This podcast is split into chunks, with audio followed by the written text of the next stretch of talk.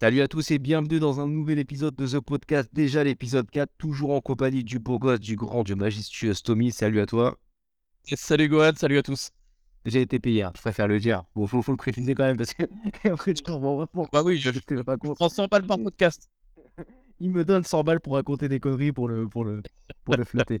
Euh, au programme, comme d'habitude, un peu de vidéo, un peu manga, un peu comics. Et on va surtout parler du hit euh, du mois de février, le jeu qui a fait un peu parler de lui, le, la, top vente d'ailleurs, en fait, euh, de ces dernières semaines, qu'il s'agit de Hogwarts Legacy d'héritage de Poudlard. J'adore ce mélange de franglais c'est tout, c'est tout, c'est tout tu vois ça.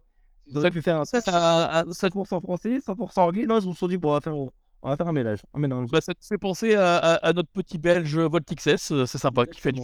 Bon. C'est un mélange de lui, j'ai l'impression. Ils ont pensé à lui. Euh, et du coup, bah, le titre, je pense que vous en avez entendu parler un moment ou un autre, c'est le jeu basé dans l'univers d'Harry Potter. On va euh, plonger en 1890, donc on est 100 ans avant l'arrivée de Monsieur Potter. Euh, donc, du coup, on ne retrouve pas les personnages euh, connus et emblématiques, donc les professeurs ou tout simplement les élèves autour d'Harry Potter. Mais par contre, parfois, on retrouve quelques noms, donc qui sont certainement des ancêtres, hein, si je ne dis pas de bêtises, euh, Stomy. Oui, c'est ça. C'est les ancêtres, c'est les arrière-grands-parents, arrière-arrière-grands-parents même, exactement, on va dire. Ouais, Et ça, c'est pas mal parce que du coup, ça fait des petits clins d'œil. nous, on va créer notre propre personnage. On est vraiment dans un style RPG et c'est tout ce que j'aime. Hein. Ma passion numéro une, le style RPG. Alors, je d'ailleurs dans le dernier podcast que tu allais peut-être rage kit euh, rapidement le jeu. Mais bah, pour le coup, j'ai pas encore rage kit. Alors, j'ai pas des centaines d'heures. Euh, enfin, j'ai pas terminé le jeu comme toi.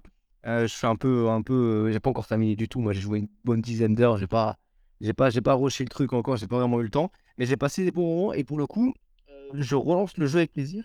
Et c'est plutôt bon signe. Bref, tout ça pour vous dire que ce côté RPG va vous permettre de créer votre propre personnage. Donc, vous allez pouvoir le nommer.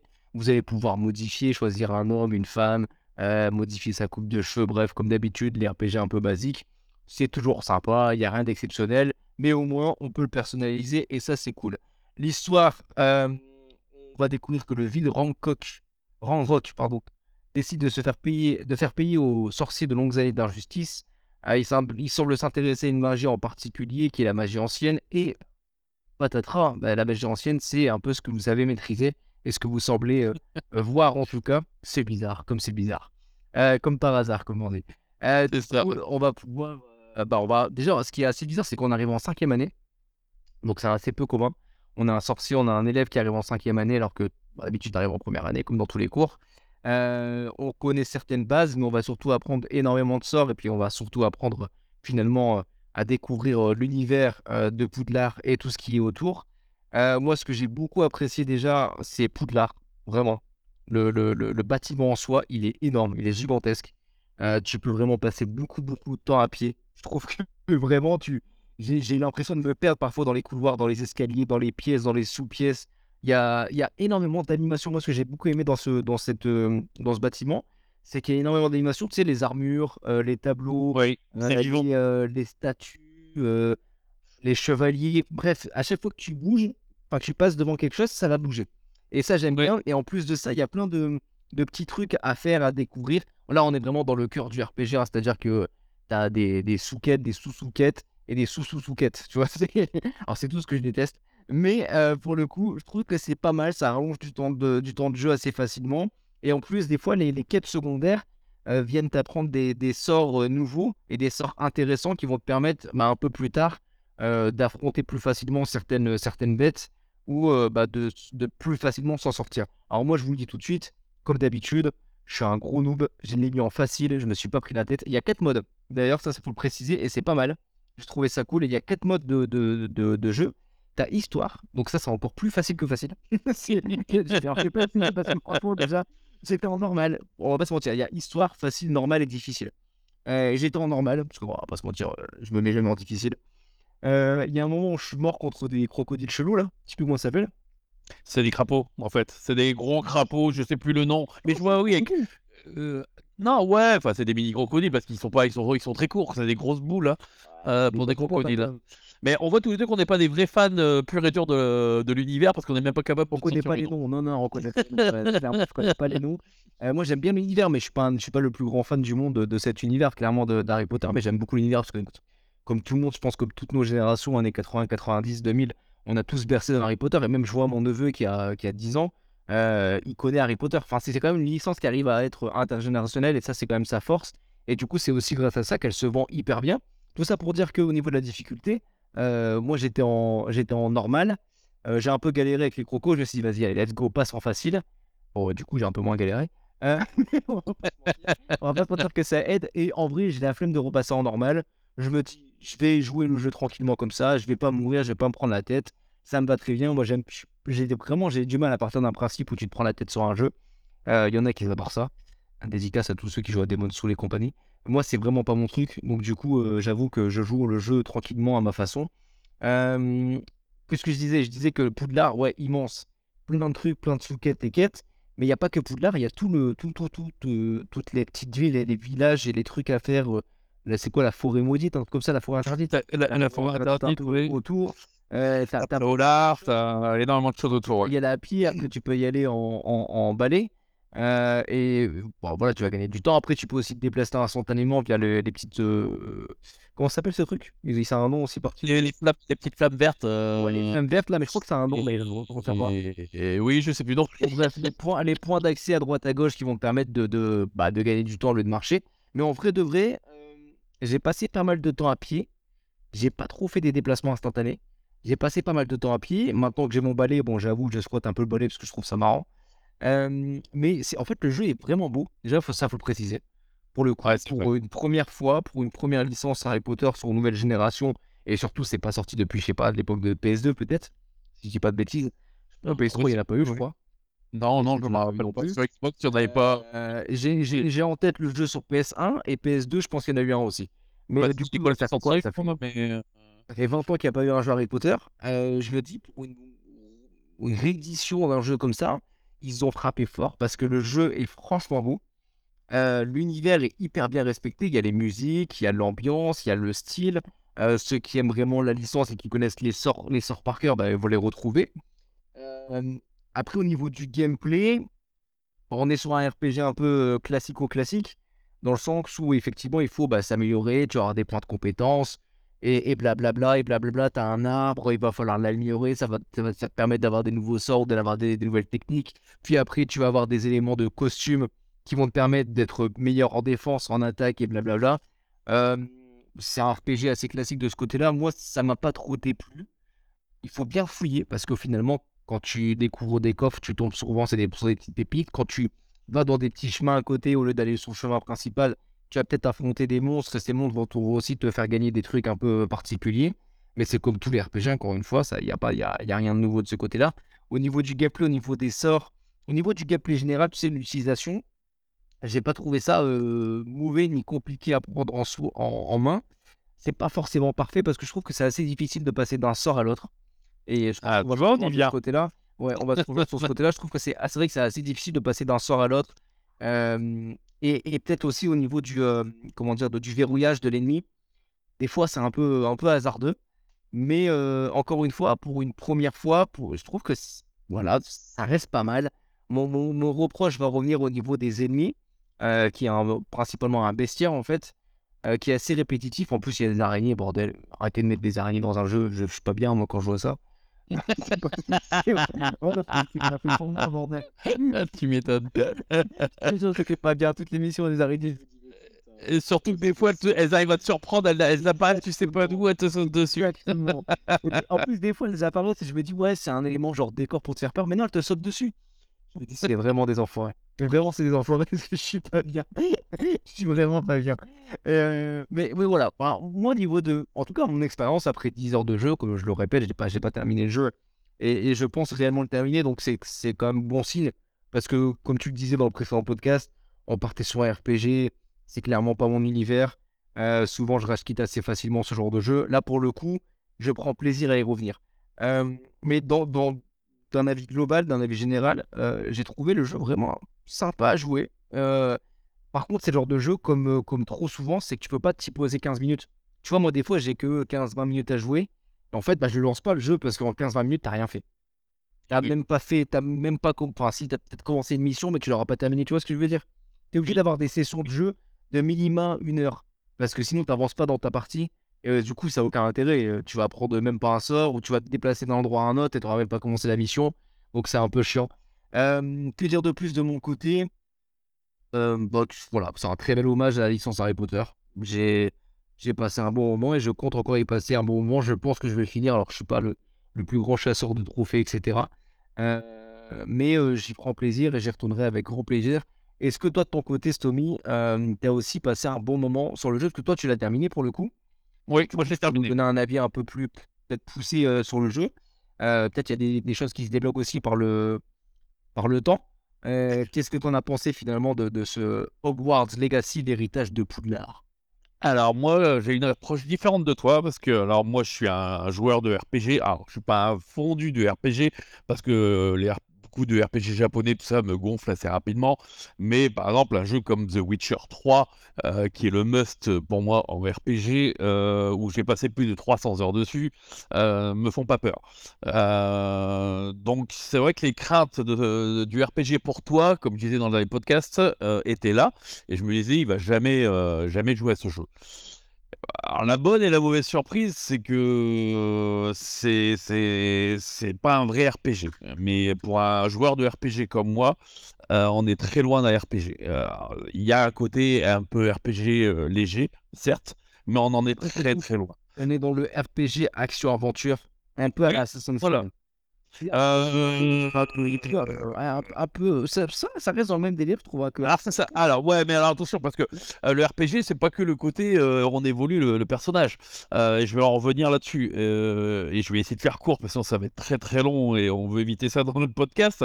Mais voilà, pour moi, c'est pas un vrai RPG. C'est un RPG, aventure, certes, un peu comme. il va se rapprocher un peu de Final Fight, Final Fight, ou le Final Fantasy VII Remake, qui était de base euh, le Final Fantasy VII sur euh, PlayStation 1, un pur RPG, mais un vrai de vrai, euh, tactique au tour par tour, tout ce qu'on veut, mais un RPG. et le remake a été plus tourné en inventaire. Ben là, c'est un peu pareil, mais en monde ouvert. Donc, on est très léger sur la personnalisation du personnage au départ. C'est voulu, je pense, de pas faire trop compliqué. on n'est pas comme dans un cyberpunk où là, la, la personnalisation est pratiquement infinie.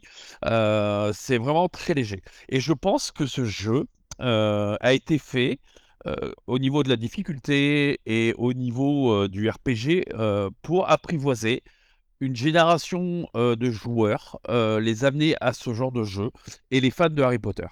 c'est vraiment une attirance et la, preuve ça a marché avec toi, clairement, parce que ça t'a attiré et tu es resté et ils n'ont pas approfondi le côté RPG. je vais revenir sur, sur différents petits points. Le premier, tu parles que l'élève arrive en cinquième année. Ok, c'est rare. Dans l'histoire, on va apprendre que d'autres personnages sont arrivés également en cinquième année. Euh, spoiler alerte, ils étaient aussi, euh, ils pratiquaient la magie ancienne ou la comprenaient. Donc ça, c'est à, développer dans l'aventure. Et je pense que on va, on va droit vers une trilogie. Parce que Harry Potter, pour en avoir discuté avec euh, plusieurs personnes, Harry Potter, l'univers, c'est sept années l'école de Poudlard. Tu passes cette année, comme dans les films hein, qu'on a vu d'Harry Potter, il y, a y a ou huit films, mais le, dernier film est en deux, parties. Euh, donc je pense qu'on part sur la cinquième, la sixième et la septième année et qu'on va revoir ce jeu euh, sur euh, deux autres jeux pour faire une trilogie. Personnellement, on est plusieurs à le voir comme ça. Vrai ou pas, on ne sait pas, on verra. Et je pense que le côté RPG va progresser au niveau des jeux du, des jeux et que les développeurs qui c'est leur premier jeu hein, faut pas l'oublier quand même et euh, là au niveau graphisme euh, univers tout c'est fabuleux. Voilà. Donc c'est vraiment un côté euh, un côté je pense qui va progresser chez eux et pour les joueurs. Comme tu l'as dit le jeu est facile. Pour moi, je l'ai trouvé très facile en normal. J'ai des fois même hésité à passer en difficile parce que je trouvais un peu trop ça facile dans, le, dans les combats. Et ça, permet de continuer à se dire que c'est pour appâter un certain public, de prendre le plaisir, et que je pense que le but c'était vraiment de prendre du plaisir dans le jeu en, en prenant une grosse claque graphique et euh, de, pouvoir s'adapter un peu à tout ça. Il y, a, pas mal de côtés qui, m'ont un peu déplu dans le jeu. Euh, pas rédhibitoire, mais qui m'ont déplu, c'est euh, les interactions. C'est-à-dire que toutes les quêtes annexes qu'on peut faire, ou même principales, on pouvait être médisant, on pouvait dire non, donne-moi plus d'argent pour que je fasse la quête et tout, bah, ça avait aucun impact sur la psychologie du personnage et sur l'environnement autour du personnage, tous les gens autour, tous les autres élèves, tous les profs, même si vous étiez le rebut de la société, bah, ça changeait rien sur la quête finale. Il y aurait un genre de. Comment dire Tu sais, il y avait dans certains jeux où quand tu étais méchant, tu avais une jauge qui penchait vers le côté méchant. Et donc, en gros, ça influençait sur ce que tu faisais. Exactement. Et sur les gens, comment ils te, ils te voyaient. Il y aurait plus ça, Voilà, et ça, ça n'existe pas du tout. Alors, quoi que vous fassiez, et je vous conseille d'ailleurs dans chaque quête à réclamer de l'argent parce qu'au début, moi, je faisais pas ça. Je, j'axais vraiment sur le côté gentil, machin. Je dis, voilà, je vais avoir du soutien pour une bataille finale avec tout le monde qui va débarquer, etc. etc. Bah non, euh, on pouvait être la pire pute du monde. Mmh. C'est pas grave. Vous pouvez faire vos sorts de la mort interdits, tout ce que vous voulez. C'est pas grave. Ça changera rien. Les profs vont vous aimer, les élèves vont vous aimer, et ça, c'est bien dommage. et donc ces interactions-là ne, ne, ne, servent à rien et c'est bien dommage. Euh, la dernière chose qui m'a vraiment frappé, que j'aurais bien aimé et qui est bien dommage, c'est que bah, tu as vu les films Harry Potter, à la fin de, chaque année, il y, a une, il y a des attributions de points pour chaque, euh, chaque euh, Masse, j'ai oublié mon mot.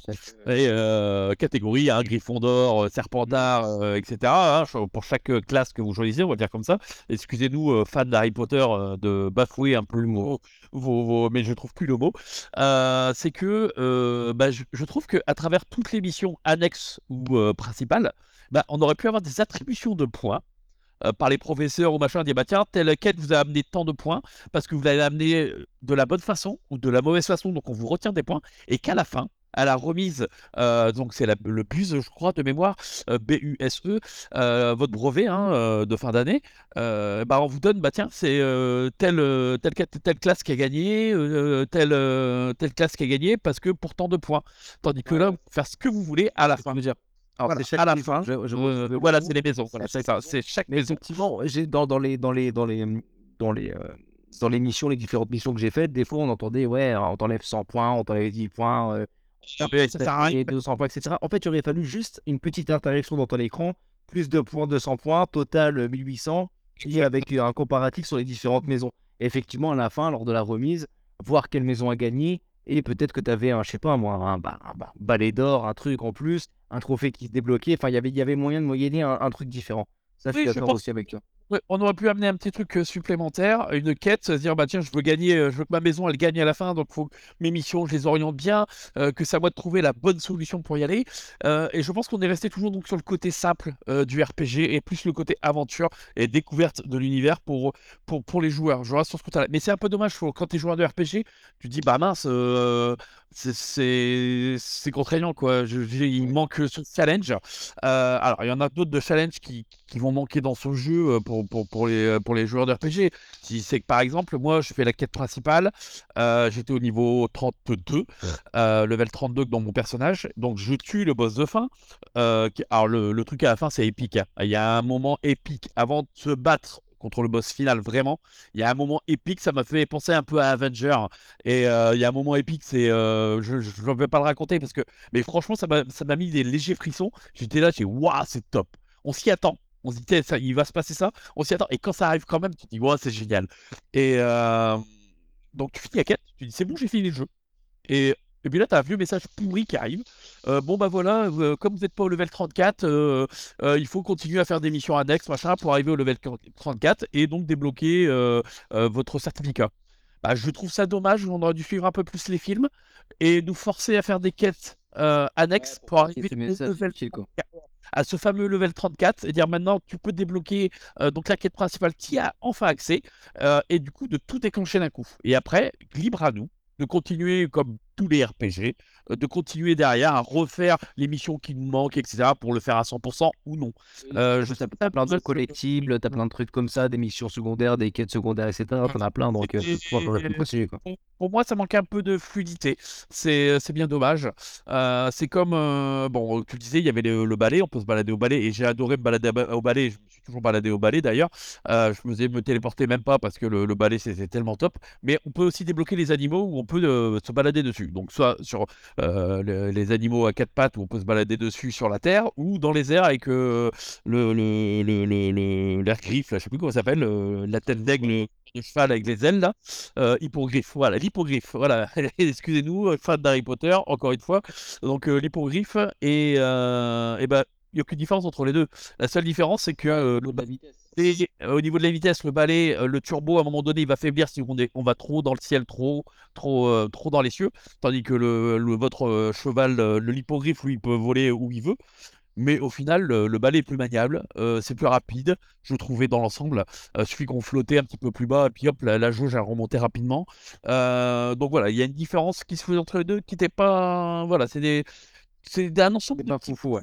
faire euh, qui voilà qui sont un peu un peu bah c'est bah t'es un, t'es un peu sur ta faim en tant que joueur de RPG tu alors on est content parce que des fois le RPG ça nous saoule mais euh, mais voilà et après le plus gros défaut du jeu euh, parce que tout, tout ça c'est pas vraiment des défauts hein, tout ce que je dis attention hein, Oui, c'est améliorables, quoi. C'est pas améliorable, mais ce n'est pas des défauts parce que ça m'a pas empêché de faire 40 heures, parce que je suis à 40 heures à peu près de jeu.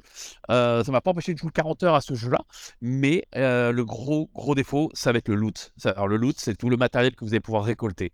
Bah, il n'y a pas un seul moment où tu peux récupérer un équipement intégral, euh, légendaire ou quoi que ce soit, la tenue de Dumbledore par exemple pour un clin d'œil, ou la tenue d'Harry Potter, je vois, ils inventent des trucs, j'en sais rien, une tenue légendaire qui te rend super fort, une quête qui pourrait t'amener ça, ça n'existe pas. C'est-à-dire que vous allez pouvoir looter, euh, chercher du matériel tout le temps.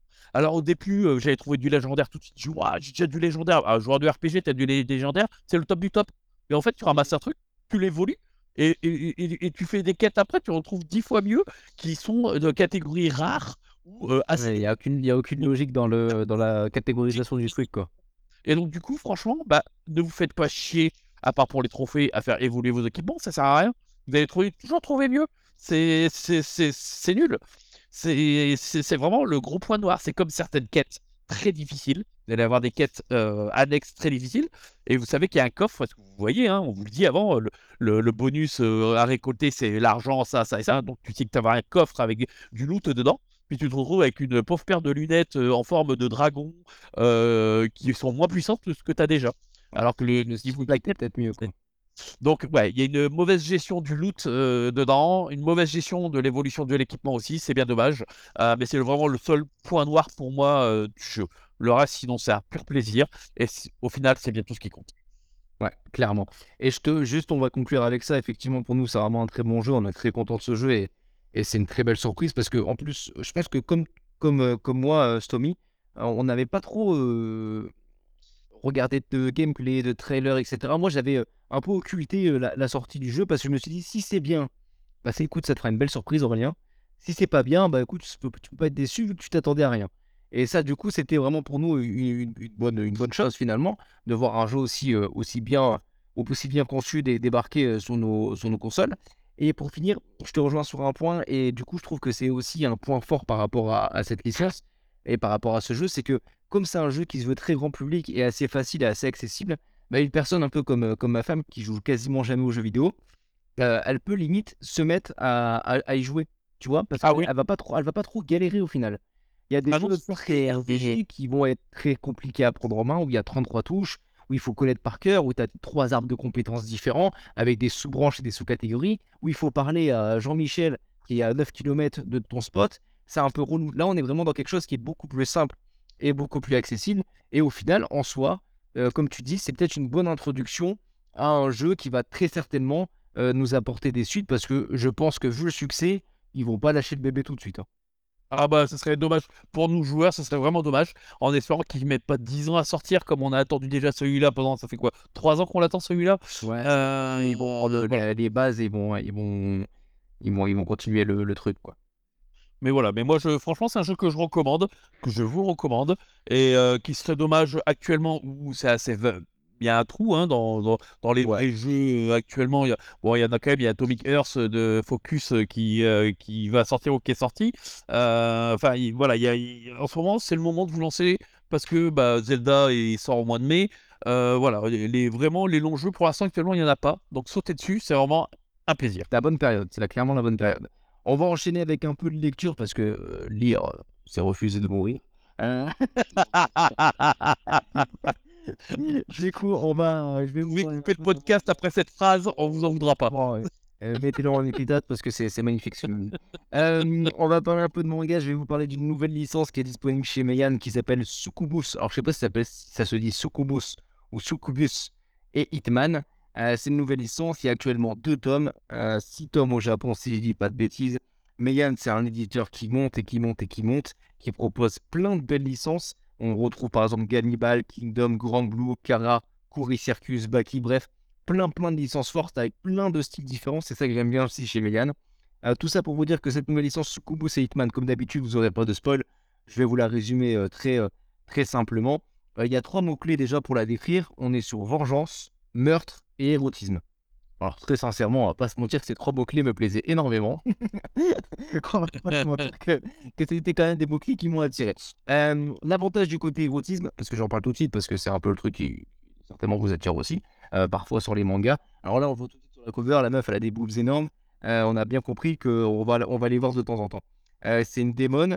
mais, alors, c'est clairement un manga qui n'est pas à mettre entre toutes les mains. C'est clairement un manga qui n'est pas grand public. Hein. On est sur du je pense au moins plus 16, parce qu'il y a un peu de sexe, euh, il y, a, y, a, de la violence à mort, il y a une partie un peu euh, sexy et sexuelle, euh, mais je trouve qu'on est dans un dosage qui est encore pas trop mauvais et pas trop dérangeant. Moi, très sincèrement, le sexe pour le sexe dans le manga, ça, je trouve aucun intérêt. Tu vois, des fois, dans les mangas, tu as 3-4 scènes, tu sais pas pourquoi. Ils les ont mis, l'auteur il s'est fait plaisir, il a voulu faire plaisir à, à 3-4 lecteurs. Et, ou, à son, ou, à son, éditeur, disant ça va faire vendre Exactement. Là, là, pour le coup, euh, je trouve que le dosage, alors déjà, c'est mis en avant dès le début qu'effectivement, il y a un poil d'érotisme dans tout ça, bref, bref. Mais euh, je trouve que le dosage est pas mauvais du tout. On est genre sur, euh, je sais pas, 5%. Et du coup, ça passe assez bien parce que ça fait que, genre, dans les, dans les deux tomes, ça doit faire 15 pages. Tu vois, il n'y a pas trop, c'est pas trop, quoi.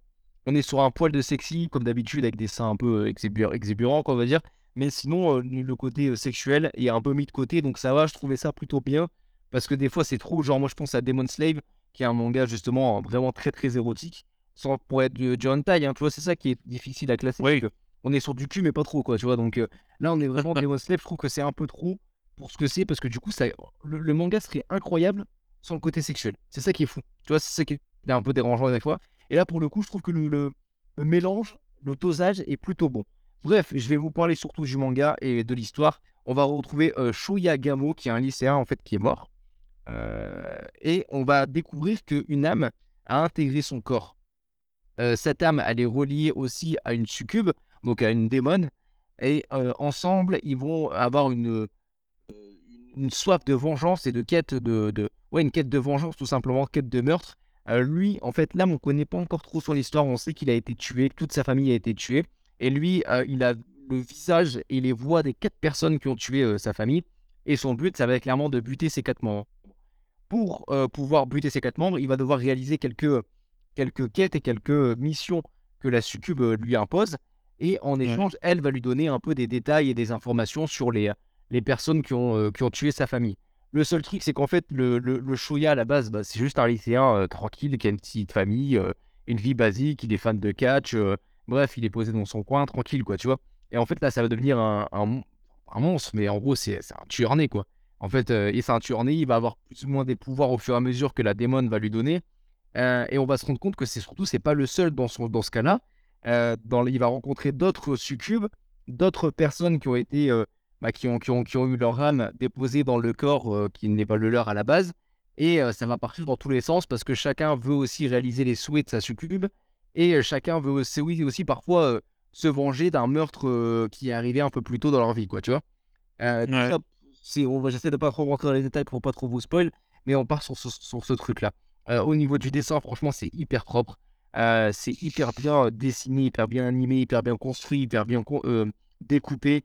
Il y a, comme d'habitude, l'auteur se fait plaisir avec des doubles planches et des planches pleines qui sont sublimes. Les personnages sont hyper charismatiques. Au fur et à mesure, il y a des petits persos qui vont s'ajouter. J'ai dévoré très sincèrement les deux tomes en une petite heure, tellement c'était vraiment jouissif à lire. Et j'ai eu qu'une envie, c'est de lire la suite. Donc souvent, c'est quand même plutôt bon signe. C'est un bon petit coup de cœur chez Megan, ce Succubus euh, et, Hitman. Et si vous aimez les, histoires un peu sombres, les, mangas un peu violents, où il y a un poil de sexe, parce qu'il faut quand même pas se mentir, faut pas l'oublier ce truc-là, c'est-à-dire que le mettez, le donnez pas à votre petit frère de, 12 ans, quoi, tu vois, c'est un peu, un peu tendu, ou votre petite sœur. Mais ouais, ne le, mettez pas entre toutes les mains. Mais si vous avez l'âge de pouvoir lire ça tranquillement et si vous aimez ce style-là, je pense que vous allez vraiment passer un bon moment autour des deux premiers tomes de, de Succubus et Hitman. Donc voilà un peu pour mon avis. Manga, on va maintenant écouter l'avis comics. Euh, comics BD, je crois d'ailleurs. Ouais, c'est plus une, ça va être une bande dessinée aujourd'hui, clairement. Je vais euh, de, de Stomy, dis-nous en plus. C'est ça, donc euh, bah, toujours de chez Glénat. Alors, c'est le genre de BD que je ne lis pas d'habitude, mais pas du tout. Enfin, l'univers plutôt que je ne lis pas, c'est vraiment axé sur, sur, sur les guerres. Donc, étant un ancien militaire de carrière, c'est vrai que tout ce qui touche à l'armée, aux guerres et compagnie, j'évite de trop regarder. un, parce que ça me touche directement voilà. Euh, deux, c'est un univers que j'essaye un peu pas d'oublier, mais que bon, j'ai fait le tour. Donc voilà, c'est pas quelque chose qui va me, donner envie euh, spécialement d'y aller, mais bon, je l'ai reçu. Donc là, c'est euh, les grandes batailles de chars. Euh, sort plusieurs bandes dessinées, donc vraiment format comme Astérix et Obélix, Tintin et Milou. donc voilà, format 29, à, 4 29, 29, 21, 7 là. donc voilà, donc là, c'est vraiment axé sur les grandes batailles, mais de chars, les chars d'assaut, les tanks, comme on dit.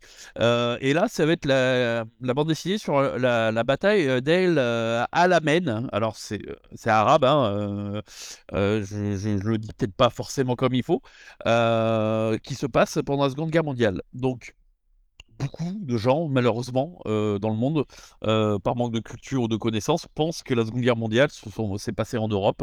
et en Europe, on va dire. Et uniquement en Europe et au Japon. Bah non, il y avait aussi en Afrique, où il y avait quand même une grosse guerre surtout axé sur l'Égypte avec le canal de Suez, il hein, ne faut pas l'oublier, qui était vraiment un passage commercial et tactique pour les armées. donc il y, a eu énormément de sang qui ont coulé en Afrique, il ne faut pas l'oublier. Et donc là, on est vraiment sur la guerre de, donc, de bah, ce, cette, pardon, cette fameuse guerre euh, en 42, euh, en 1942 sur euh, donc la, la, défense de l'Égypte, Libye et donc ce fameux canal de Suez. Et donc ça va raconter l'histoire d'un char d'assaut. donc un char anglais contre les Italiens et de son équipage surtout, donc de quatre de quatre personnes, donc un lieutenant, le sergent et puis les deux, les deux soldats, donc le chef de char, le pilote et puis bah, le tireur et puis le dernier, le mécano, je crois de mémoire. il n'a pas trop expliqué sa fonction, il est dans le char, le réapprovisionneur, voilà, c'est le réapprovisionneur des obus, etc. Donc c'est, ça va être un lieutenant qui a un passif sur une ancienne bataille en France qui lui fait un peu de traumatisme et qui a une vision de, de, de, de la guerre et du soutien des hommes différente de son capitaine, donc son chef de, compagnie, qui lui ne voit que par tuer, tuer, tuer, tuer, et que pour lui les soldats sont faits que pour aller au front à la guerre, tuer, tuer, tuer. Typiquement le genre d'homme que j'adore dans ces milieux-là. Euh, et on y en a, il y en a, il y en a, j'en ai côtoyé tellement que voilà. Mais on va pas, c'est pas le but aujourd'hui d'en parler, euh, ce sera jamais. Euh, donc a il y a un conflit entre ce lieutenant et ce capitaine. Donc le capitaine va user de ses, de, et se cacher derrière son grade pour le forcer à faire certaines reconnaissances en char dans le désert, pour essayer de, de, de, tuer un maximum d'Italiens, de Rital comme il dit, et en même temps essayer de se débarrasser de ce lieutenant qui lui met un peu les bâtons dans les roues. Et donc c'est une histoire qui est, qui est racontée. donc il y a une voix off. C'est pas une vraie voix parce que c'est écrit, mais voilà, il y a des bulles d'une autre couleur où il y a toute une histoire qui est racontée. et bon, qu'on a les personnages qui vivent et qu'on vit. Hein, donc cette bataille qui se passe entre juillet 42 et novembre, euh, donc en automne, donc jusqu'au mois de novembre euh, de la même année. Euh, et donc c'est toute l'histoire de ce char, Little John, qui s'appelle d'ailleurs, que le lieutenant et son équipage a renommé. Et on va suivre donc cette histoire de, de, cet équipage, de des pertes qu'ils vont avoir de leurs copains, de, des autres équipages, de, de ce problème humain qu'il y a entre eux. Et c'est un récit poignant franchement, ça m'a ça m'a bien bien pris. Je l'ai bien vécu.